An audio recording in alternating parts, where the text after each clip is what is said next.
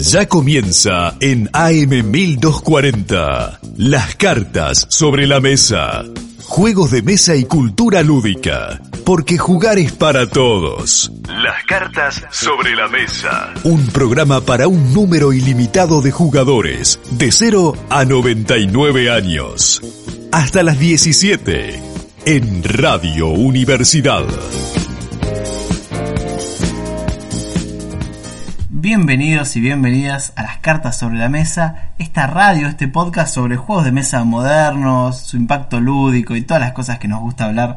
Hoy tenemos un capítulo hermoso en el que vamos a hablar sobre los juegos de mesa modernos argentinos, ya hemos hablado en el pasado sobre los juegos de mesa argentinos tradicionales y hoy vamos a tener a tres invitados especiales que van a hablar un poco de cómo ellos comenzaron a diseñar juegos en Argentina en este último tiempo. Pero no estoy solo acá, estoy con mi gran amigo Matías Paredes. ¿Cómo andas, Mati? ¿Cómo va, chiques? Eh, bien, acá andamos, eh, grabando un capítulo más. Hoy tuvimos un día full, completamente a full. Un día full y un día muy de juegos de mesa. Sí, completamente.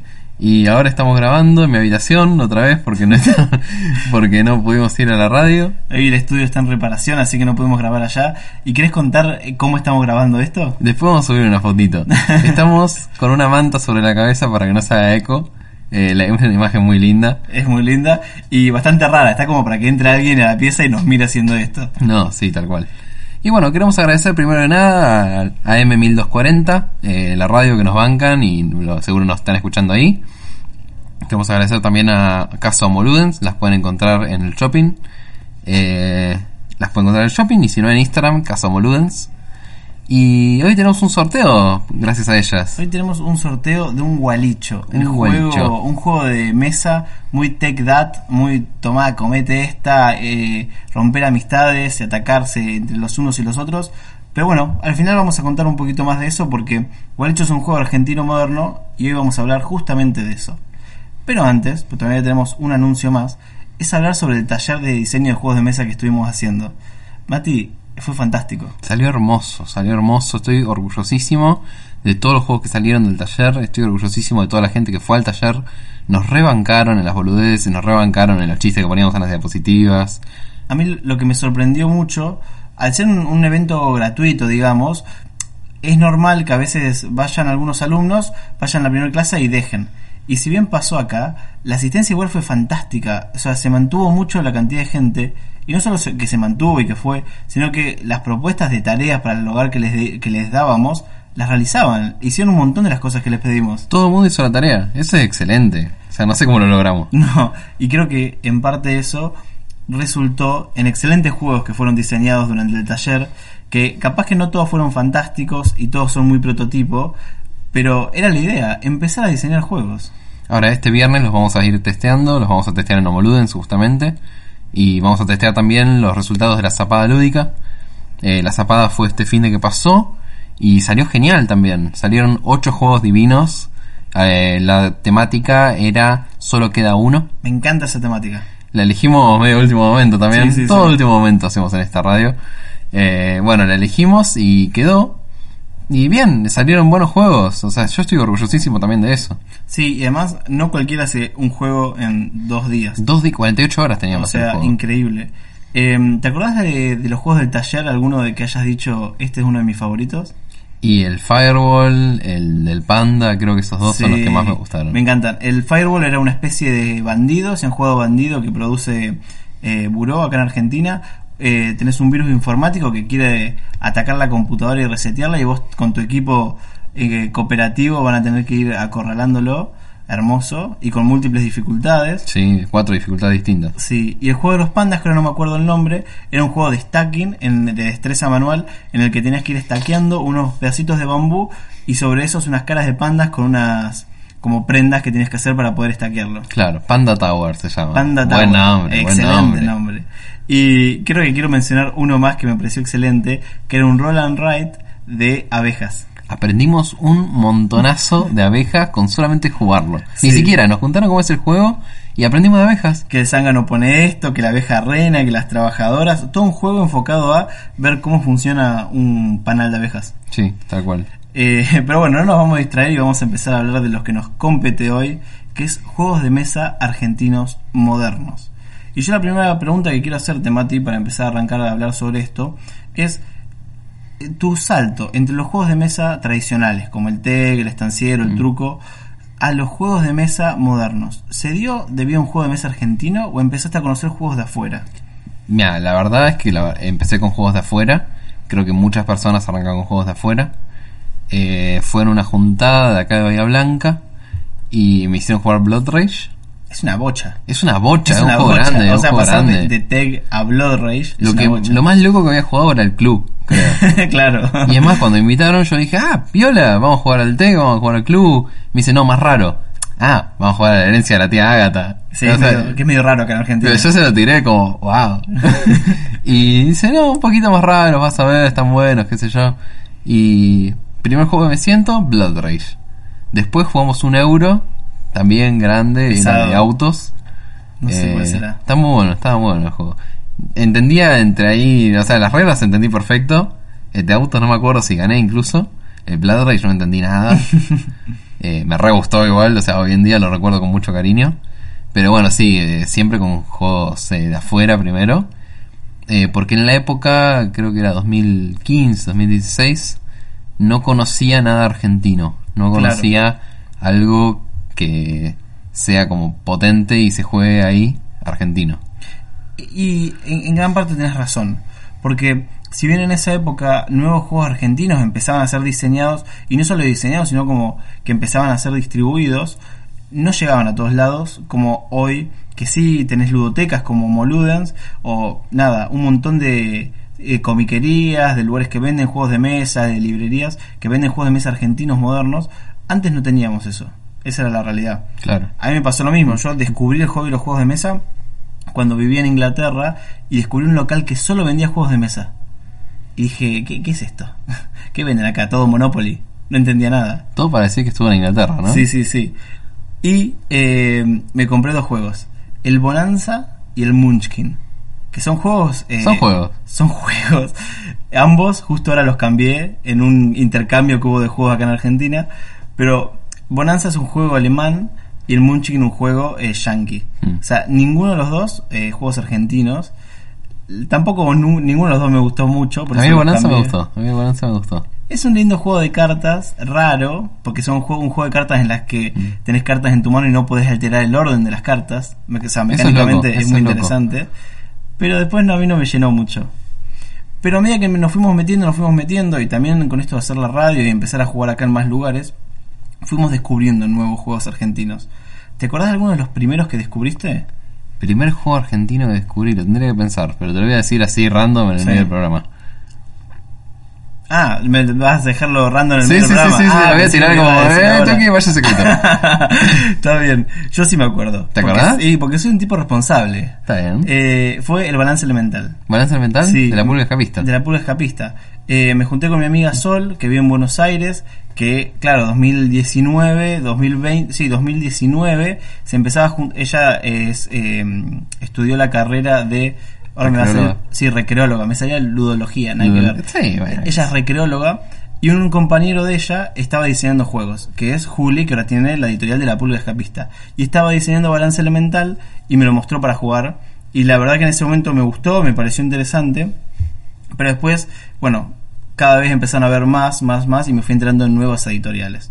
Hoy en día hay bastantes, Hay una banda. hay una bocha. Y hoy vamos a hablar con tres de ellas, que son Randos Studios, con La Pulga Escapista y con GG Juegos de Mesa. Pero todo eso lo vamos a hablar en el segundo bloque. Antes de hablar de eso, también quería que charlemos un poco de cuándo creemos más o menos que se empezó a dar este cambio de que los juegos de mesa modernos argentinos empezaron a resurgir y empezaron a ver cada vez más y más y más. Vos tenés una opinión muy fuerte de cuándo empezaron a ser potentes los juegos argentinos. ¿Y vos no coincidís? No sé si coincido. Yo, desde afuera, sin saber tanto del tema, creo que el hecho de que eh, empezaran a aparecer los premios Alfonso, al, Alfonso X, que son unos premios acá en Argentina que se empezaron a dar a los, a los mejores juegos producidos y a los mejores juegos de mesa diseñados en Argentina, creo que es un hito que marca un cambio de etapa. No te voy a decir que es la etapa dorada, que a veces ahora se habla de que es la etapa dorada de los juegos de mesa, la, la edad de oro. Uh, eso te lo voy a volver a preguntar un ratito. Bueno, no sé si estamos en eso, pero creo que el que existen los juegos Alfonso, los premios Alfonso, marca una época. Y Mm. marca una época en la que decimos, ok, ya salen tantos juegos que debemos empezar a entregar premiaciones porque este logo vale en la cajita, porque hay interés, porque cada vez la gente pregunta, che, ¿qué juego me compro? Entonces creo que es, es importante que hayan aparecido y aparecieron en 2016. 2016. Sí. Y bueno, coincide más o menos con la época que te digo que no había jugado nada argentino y ni siquiera conocía un título argentino que me haya llamado la atención o nada en general. Sí. Y creo que otra, otro hito para nosotros, al menos que comenzamos a meternos en este mundo, en el que descubrimos muchos juegos argentinos, fue el Encuentro Nacional de Juegos de Mesa. Claro, nosotros fuimos en el 2019, la pasamos genial, fue en el de Villa María. Eh, el año pasado, el año anterior a eso se había hecho en Bahía Blanca y yo no pude ir, pero nada, dicen que estuvo muy bueno. Sí, sí. Eh, y me encantaría que se repita acá, así que por favor háganlo acá si no tengo que viajar. Eh, y la pasamos genial, jugamos un montón de juegos, conocimos gente hermosa. Y también estaban los juegos, los premios Alfonso y los premios Poncho también. Sí, me parece que estaban los dos. No te puedo decir con certeza que se hayan sorteado ese día, pero me acuerdo que, que se estaba hablando de eso. Claro. Y había un montón de editoriales, estaba el Dragón Azul, estaba Rundos, estuvo... No sí, si... me acuerdo que había un juego que se llama Gogo, eh, Gogo Challenge número uno, Mm. que es un juego chiquito con unas cartitas cuadradas, que es medio como un desafío, medio como un puzzle. Y había muchos prototipos. Bueno, también estaban los chicos de La Jugandera, Sí. esta, esta pareja que viaja en una combi y tienen muchos juegos editados por ellos que van vendiendo por ahí. Nosotros llevamos prototipos incluso. Sí. Yo llevé la avaricia, vos llevaste el caquitas. El caquita nos sentamos en una mesa y la gente pasaba y lo íbamos jugando. Estuvo, estuvo Estuvo divertido, estuvo bueno, hay que recontra repetirlo. Este año se Sí. hace de vuelta. Eh, vos no vas a estar, Yo no voy a estar. pero yo sí. Así que voy a llevar prototipos, va a estar lindo. Podés ir con una remera de las cartas sobre la mesa. De las cartas sobre la mesa y arriba la de Raviol. De eso, dos remeras vamos a tener. Eh, pero bueno, esto que estamos hablando, de que hayan premios, de que haya un encuentro nacional, que se repita todos los años, que cada vez haya más interés, que nazca esta radio, que nazcan un montón de radios nuevas o podcasts, dicen que hay, o sea, marca que hay un interés eh, genuino y que hay una demanda de no solo este contenido que es medio audiovisual, bah, medio no, que es audiovisual, sino que hay una demanda de juegos nuevos y de juegos de calidad. Sí, se está buscando mucho todavía. Eh, creo que todavía no encontramos el juego que nos marca en el mapa en todo el mundo Sí. argentino. Pero están saliendo buenos juegos y ahora te digo, el primer juego que me voló la cabeza argentino es el Valle Secreto. Bien. No es el primero que jugué, para nada. Eh, he jugado otros argentinos, eh, nada, sin ejemplos. Eh, mucho antes que el Sí. Valle Secreto. pero ninguno te gustó tanto como el Valle Secreto. O sea, no lo jugué hace tanto tampoco. Pero sí, sí, es- la verdad me, me encantó, me fascinó. Sí, yo eh, coincido de que todavía el Valle Secreto me gusta y va a ser el juego que vamos a recomendar esta semana. Sí. Eh, me gusta, es un buen juego, pero no creo que sea la, la insignia de Argentina todavía. Que digan, uy, mira este diseñador argentino, esta editorial argentina, que va a ser un juego que lo editen por todos lados. Creo que estamos en construcción y las editoriales cada vez sacan mejores juegos y de mejor calidad, más diseñados, más testeados, pero todavía falta para que un juego empiece a cruzar hacia todos lados Cruzar el charquito. cruzar el charquito. A ver, que el Valle Secreto lo hizo y ya se está vendiendo en España bajo la editorial Cacahuate Games, Mm. pero todavía siguen siendo como editoriales chiquititas. Yo creo que en algún momento va a pasar que alguna de estas alguna de estas editoriales, alguno de estos diseñadores o alguien nuevo aparezca y diseñe un juegazo y de repente la industria argentina eh, se vaya a la luna, digamos, Mm. eh, por el diseño y por la calidad de los juegos que van saliendo. Claro, un juego de caja mediana para necesitamos un juego de caja mediano, caja grande, que sea, no te digo revolucionario, pero que mueva, mueva la BGG, mueva, Sí, sí, sí. mueva a los jugadores, que digas como no, no puede ser que no haya existido esto antes. Tal cual. Y creo que sí hay muchas temáticas que argentinas, que los juegos argentinos agarran, digamos, que los juegos locales agarran. Sin embargo, creo que todavía no hay un estilo definido como que sea, ok, esta es la escuela argentina. Viste que a veces cuando hablamos de otros juegos internacionales se habla de la escuela italiana, Mm. se habla de la escuela alemana, que a veces es caracterizada por ciertos euros, o cuando hablamos de los juegos yankees, hablamos de grandes juegos con muchas miniaturas Ameritrash. como los Ameritrash. Yo creo que la industria argentina hoy en día son juegos más chicos, juegos de caja pequeña, también debido a la economía, digamos, de no poder producir grandes juegos porque no se venden, es Mm. la realidad. Pero en cuanto a las mecánicas y esas cosas, creo que todavía no hay algo súper definido. Yo me gustaría escuchar algún momento el término, no sé, Argentitrash, alguna La película. Que es un término que suena despectivo, pero no lo Capaz es. que lo es incluso. ¿Ameritrash es despectivo? Creo que mucha gente usa el Ameritrash como algo despectivo. Yo lo menciono como un... Sí, es una, es una Mary. Sí, sí, y sí, lo sí. dejo ahí como... Pero, pero sí, estaría bueno que sea un, un juego de la rama de los argentos. Mm. Y que no sé, se caractericen por tener una, meca- una temática y unas mecánicas súper pegadas de la mano y muy culturales, por ejemplo. Me encantaría. Y mira, te vuelvo a preguntar. ¿Por qué pensás que no estamos en la época dorada de los juegos? Esto es off the script. Bueno, cuando entrevistaba a Martín Odino, eh, fundador de Randos Studios, diseñador de muchos juegos, yo hablaba de eso con él y él me decía algo muy interesante que era que todavía no lo podemos ver. Mm. Hay que esperar varios años y mirar para atrás para decir, ok, esa fue la edad dorada. Yo creo que sí, estamos en el pico de nuevos juegos que van saliendo. Mm. Pero cuando estás en el pico a veces te da, vos no sabes si el día de mañana de repente decae la industria, ya nadie juega y después vuelve a subir. Como que me cuesta decir que esta es la mejor época, pero sí es la época en la que más juegos están saliendo y más diseños están apareciendo al año. Tenemos que publicar, Magdalena. Tenemos que publicar, Tenemos que publicar de una vez. Oh, qué, qué cosa linda. tenemos que diseñar buenos juegos, nos falta Tenemos que diseñar buenos juegos y publicarlos acá en Argentina. Sí, pero bueno, esto que decís también se relaciona mucho a los premios Alfonso que te contaba, que la, en la primera edición los juegos que estaban nominados eran poquitos, no me acuerdo si eran 8 o 10, pero no eran muchos. Hoy en día, que se están sorteando, o sea, que se está viendo los premios Alfonso eh, de la edición 2020 y 2021, tenemos 22, 25 nominados. O sea, es, el doble. Y eso en tan solo 5 años. Es una bocha. Es una banda y me re alegra que se estén viendo más juegos. Y bueno, eh, podemos hacer una pausita y volvemos con las entrevistas a estos tres estudios que, nada, nos van a dar un insight. Un insight, ¿cómo se dice en español? Un approach. Un pantallazo. Un palabra en inglés. pantallazo de cómo está la industria argentina. Ya volvemos. Estás escuchando Las cartas sobre la mesa. Un programa para un número ilimitado de jugadores, de 0 a 99 años. Volvemos después de esta pequeña pausa publicitaria. Espero que hayan pasado publicidad de calidad. Seguro que sí. Sí, sí. Y, y si lo están escuchando en podcast, no debería haber publicidad. O sí, si no pagan Spotify Premium. No sé cómo funciona. Bueno, capaz de escuchar la, la, la, pu- la publicidad de los gatitos. Miau, miau. Y un partido de ping pong atrás de Spotify. Sí, eso es muy viejo. Es muy viejo, muy viejo, pero fue la última vez que escuché una publicidad de Spotify. Sí, sí. Eh, pero bueno, volvemos con unas excelentes entrevistas a tres diseñadores de tres de las editoriales que más nos gustan de acá de Argentina. Eh, son, por ejemplo, primero Rundos, o Randos, como lo estás pronunciando vos. Sí. Eh, tienen juegos como el Magus, que fue finalista de los premios Alfonso X en 2018. El Lab Rats, que fue finalista también en los premios Alfonso X en 2019.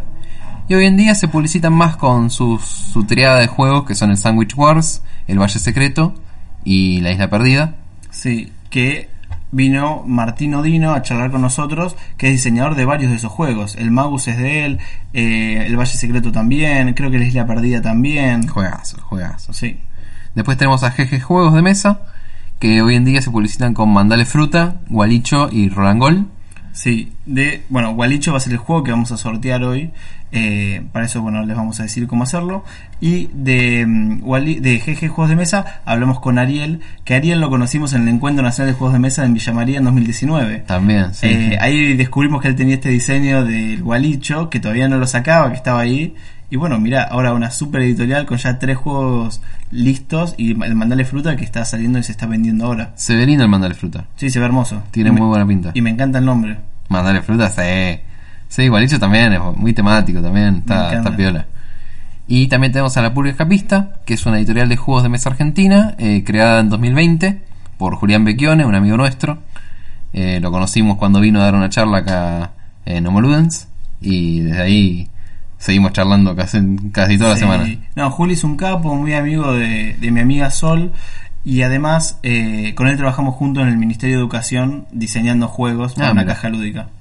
Hoy en día eh, publicita sus tres juegos, que son El Paso del Brahman, El Balance Elemental y El Casino Felino, en el orden opuesto a como salieron. Sí, sí. Y no, igual el Casino Felino ya muchos lo conocen porque es un juego que hemos sorteado. Y el Paso del Brahma es, es su último juego. Claro. Eh, pero vamos a dejar que ellos mismos se presenten. Así que en, en este orden que les dijimos, van a presentarse. Bueno, mi nombre es Martín, Martín Odino. Yo empecé a diseñar juegos de mesa, eh, vamos a decir un poco más seriamente o con intención de hacer algo con ese juego en 2014, que empecé a diseñar Magus. Antes de eso eh, había hecho cosas como modificar este, juegos de cartas, este, alterar algunas reglas de juegos de mesa para adaptarse, algunos print and play, juegos de rol. Pero básicamente este, en 2014 tuve la idea para empezar a diseñar Magus. Eh, en 2015 autopubliqué una versión eh, casera muy artesanal del juego, una primera edición. Y en 2017 ya lo volví a sacar como ya eh, dentro del sello de Randos Studio, que es eh, la editorial donde trabajo hoy en día. Tengo 34 años, soy de Martínez y trabajé en la industria automotriz desde 2004 hasta el 2021, habrán sido unos 15 años. Y en el 2019 empecé con un hobby que era eh, diseñar juegos de mesa con un amigo. Eh, de ahí surgieron aproximadamente 8 prototipos, eh, de los cuales en 2021 se editó el primero, que fue Gualicho. Y bueno, y eso dio lugar a la editorial que hoy en día es eh, GG Juegos de Mesa, que actualmente tiene tres juegos publicados, eh, Gualicho, Roland Gol y Mandale Fruta. Y bueno, y se estima que en, el, que en julio o agosto de este año eh, va a salir el cuarto título que se llama Aviones y Dragones y la expansión del Roland Gol. Mi nombre es Julián Becchione, soy técnico superior en recreación y tiempo libre y diseño juegos desde mi editorial Pista. Comencé a diseñar juegos hace muchos años de forma amateur, sin un objetivo concreto, más desde una cuestión recreativa. Y a partir de algunas experiencias más positivas que tuve en 2017-2018, en 2019 decidí eh, llevar uno de los diseños con más intensidad y más intencionalidad y eso hizo que en 2020 terminé publicando Balance Elemental y en el proceso de la publicación de Balance Elemental se crea Pista como editorial, como sello editorial, que sigue hoy en día vigente con otros juegos como Casino Felino y Paso de Brahman. Unos capos, los tres. Sí, unos genios. Y si que se hayan prendido a esto de respondernos, unos Sí. genios. La verdad que en algún momento nos gustaría y están invitados obviamente a que vengan a la radio física o si no al menos a, a charlar por Discord y grabar un capítulo por Discord presencial, digamos, o sea, sincrónico. Sería genial. Sí, sí, escuchar más que nada la historia de cómo empezaron la editorial y todo eso nos reinteresaría. Sí, nos pasa que con Mati eh, somos mucho de diseñar y soñamos con editar nuestros juegos y publicar nuestros juegos y que- ver que ellos, no solos, pero con ayuda de muchos amigos o de compañeros, lo han logrado. La verdad que nos llena de orgullo y un poco los admiramos por eso, ¿no? Sí, completamente. A mí me encantaría que Raviol sea en el futuro una editorial de juegos de mesa. y que sea tan reconocida como ellos y que además con excelentes juegos. Y lo primero que le preguntamos, como estamos hablando de juegos de mesa argentinos, es si cuando empezaron a diseñar se inspiraron en juegos de mesa diseñados acá en este país o se inspiraron con juegos eh, diseñados afuera. Para comenzar a diseñar me inspiró sobre todo los juegos de rol.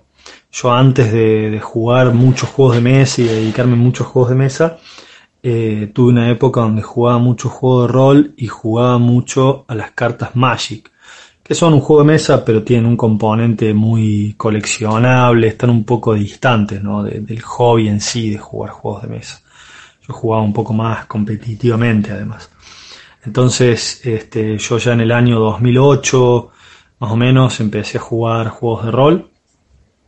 Eh, y antes de eso, había jugado un poco eh, Hero Quest, que es un juego, un juego de mesa bastante antiguo de los 80. Y bueno, este, un poco de ahí viene la, la, cosa. Yo tenía toda esta cuestión de que me gusta mucho la fantasía medieval, me gustan mucho los videojuegos de esa temática. Así que empecé a, a, dar vueltas la idea de hacer un juego que más o menos mezclara cosas que me gustaban del rol, pero más de la parte de combate, viste, por ahí juegos como Dungeons and Dragons, que es mucho más, se parece más a un juego de mesa la parte de combate.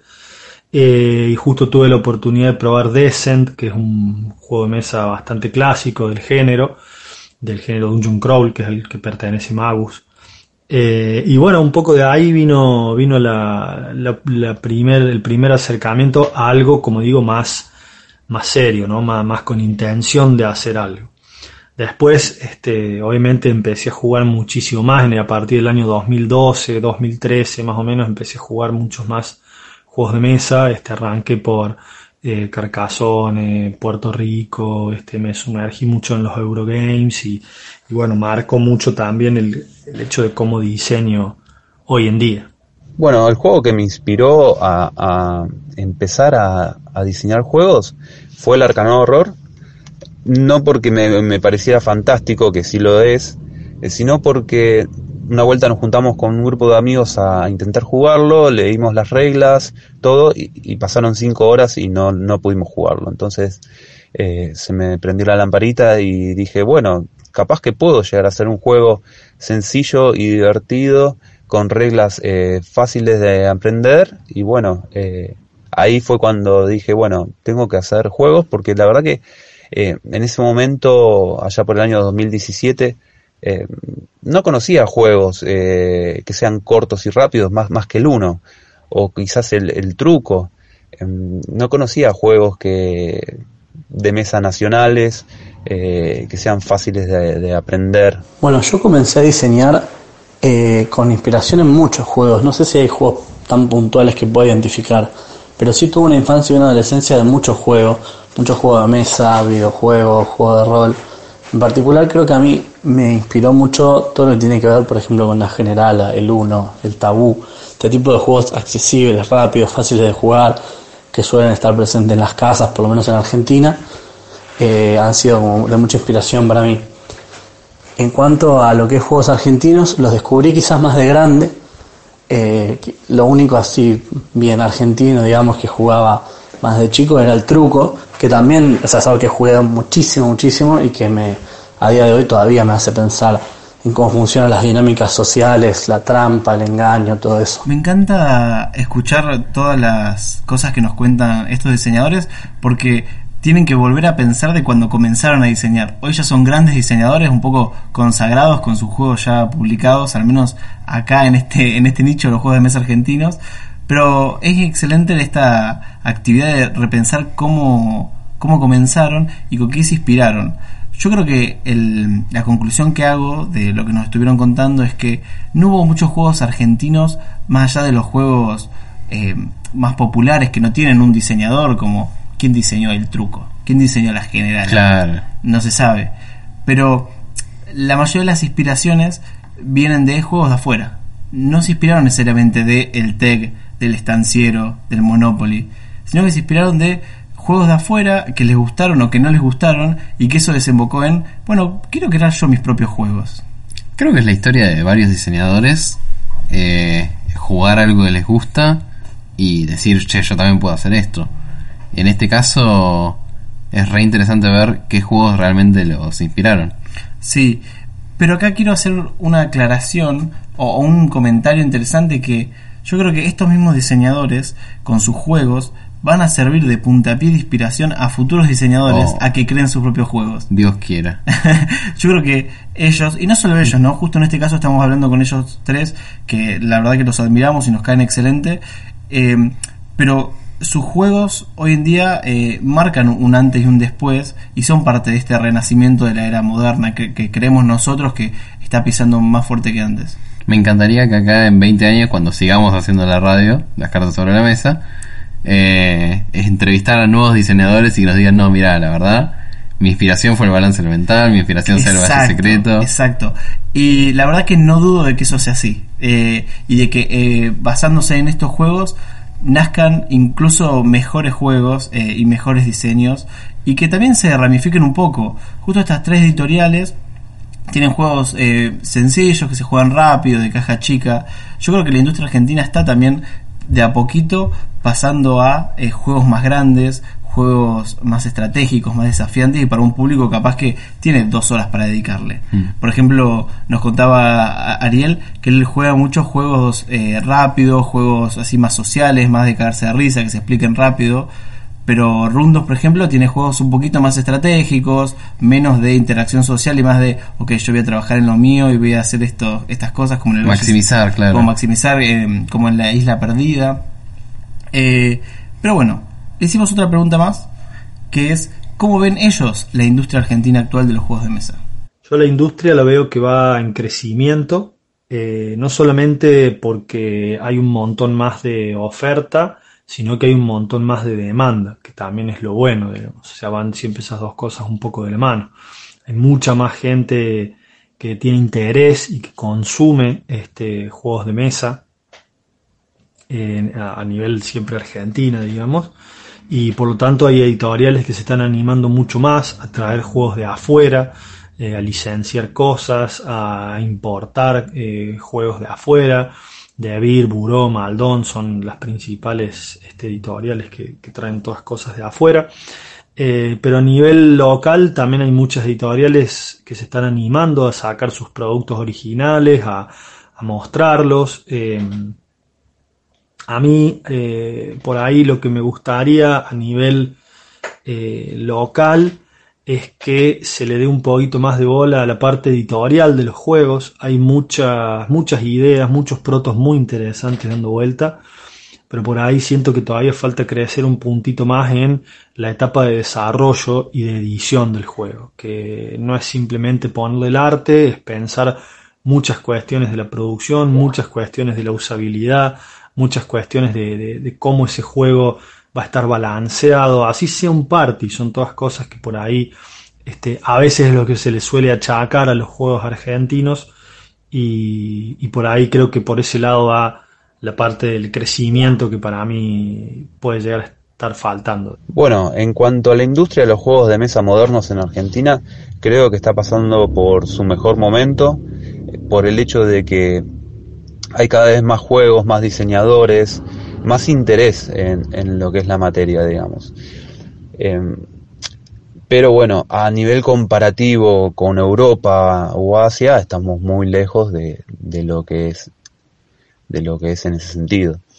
Eh, pero hay una evolución importantísima en los últimos dos años. La industria argentina de juegos de mesa moderno viene creciendo año a año, mes a mes, y se nota mucho y el crecimiento es cada vez más rápido. Eh, o sea, yo pienso, por ejemplo, en la diferencia que había entre 2016 y 2020 y es abismal en cuanto a cantidad de títulos, calidad de las propuestas, pero después también analizo el periodo 2020 a 2022 y en esos dos años, con toda la pandemia por medio y demás, hubo también un crecimiento enorme. Eh, la cantidad de eventos, la calidad material de los juegos ha subido muchísimo. Eh, hay imprentas más especializadas, emprendimientos como miscelánea. Empezamos a ver eh, otra matriz de juegos, eh, juegos que se imprimen en cantidades mucho más grandes. La verdad que un crecimiento enorme y muy, muy próspero. Me encanta la diferencia entre las tres respuestas. Mm. Es increíble que para alguien estamos en la mejor etapa, para otros le falta un poco, pero creo que los tres coinciden en que un cachito nos falta. Un cachito nos falta, pero también hacen la comparación con el pasado y que yo creo que los tres reconocen que está creciendo. Sí, sí, es que está creciendo. Eh, yo coincido que no estamos en la época dorada, pero nada, no, no nos falta nada, nos falta eh, pilas, no sé, no sé qué nos falta, nos falta un, Yo, un yo- juego que nos vuele la cabeza y, y salga del país y explote. Sí, sí. Yo, yo creo que también no podemos ser ingenuos y pensar que todo esto no está relacionado con la situación económica de Argentina. Sí. Eh, que si bien hay demanda y hay oferta, hay una situación que hoy en día no sé si todas las familias pueden permitirse comprar juegos. Claro. Y no sé si una editorial hoy en día con poca plata puede empezar a, a nacer y a vivir de ser editorial o de producir sus propios juegos, como que todavía la economía argentina, por X o por Z, no logra eh, a- acompañar todo este proceso de nuevos juegos y nuevos diseñadores, ¿no? Claro, sí, no, sí es entendible. No te podés permitir. O sea, un juego menos de 3000, menos de 2000, Mm. eh, no vas a encontrar. Que no nos parece caro. No, no, no, no, no. El problema es cuando lo, lo relacionamos con los sueldos de las familias y con otros costos que hay, ¿no? Claro, sí, Como sí. que comprar un juego por mes capaz que no es mucho, pero porque estamos hablando de juegos más pequeños. Mm. Pero cuando nazcan estos juegos argentinos de 5.000, de 6.000, de 10 lucas, bueno, queremos que también se puedan ser comprados y, y, y puedan y, y que pueda haber un mercado para esos juegos también. El otro día fui a comprar un juego y me decían, tipo, como hay gente que compra un juego por mes. Y es como, fa. Que, Sí, sí. O sea, uno puede capaz, pero comprar un juego por mes de 3 mil pesos se puede. Pero ya cuando los juegos valen 13 mil pesos, que los hay y muchos, Sí, sí. eh, es medio imposible. A ver, cuando hablamos del hobby en otros países, en Europa un juego de caja grande está rondando los 50 euros, 40 euros, 60 euros, o incluso hay juegos gigantes como Gloomhaven que valen 100 euros. Mm. Como que hay una industria de eso, hay, un- hay una oferta y una demanda de ese tipo de juegos, y creo que en algún momento, lo estamos repitiendo bastante, pero Argentina va a llegar a eso. Ojalá, ojalá lleguemos a eso. Y ya que estamos hablando del futuro, vamos con la última pregunta, que es ¿qué, qué piensan que le depara a la industria argentina de los juegos de mesa en el futuro? Y en el futuro me imagino eso, digamos, me imagino una industria local mucho más eh, profesionalizada, digamos, mucho más atenta a, cómo se procede, digamos, con un juego desde el punto, desde el proto hasta la publicación. Este, es normal que hoy en día esos pasos estén un poco, un poco diluidos, digamos, un poco ahí, que ca- cada uno los va resolviendo como puede pero yo creo que a futuro este, la industria argentina tiene mucho que dar y yo creo que las editoriales este, van a estar van a estar a la par y cada vez afuera nos van a ver como un mercado este, cada vez más interesante al menos eso es lo que me gustaría para el futuro En sí, la industria argentina es una industria eh, muy pequeña en cuanto a los juegos modernos.